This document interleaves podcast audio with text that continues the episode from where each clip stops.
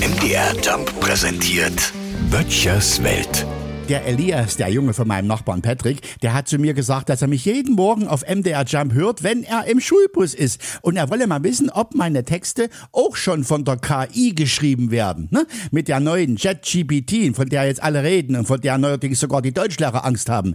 Ganze Referate und Aufsätze kann man sich da zusammenstammeln lassen, sagte der Elias. Naja, dachte ich, kannst du ja mal ausprobieren, ne? Blätter kannst du nicht werden. Und nun sehe ich genau zwei Möglichkeiten. Erstens, ich bin schlicht zu dumm für die Intelligenz aus der Cloud. Zweitens, die Cloud ist schlicht zu dumm für meine Intelligenz. Ich weiß nicht, welche Möglichkeit mir sympathischer ist. Jedenfalls bin ich ganz schnell an die Grenzen der KI gekommen. Meine erste Frage war nämlich, nenne mir alle deutschen Vokale. Prompt kam A, E, I, O, U. Ist klar. Darauf ich schreibe einen Satz, in dem alle Konsonanten, aber nur der Vokal A erlaubt sind. War nicht schwer. Den Satz kennt jeder, der mal an der Sprecherziehung saß. Barbara saß brav am Strand. Jetzt wollte ich wissen, wie lautet der Satz im gemütlichen Sächsisch? Alle Buchstaben sind erlaubt. Die KI?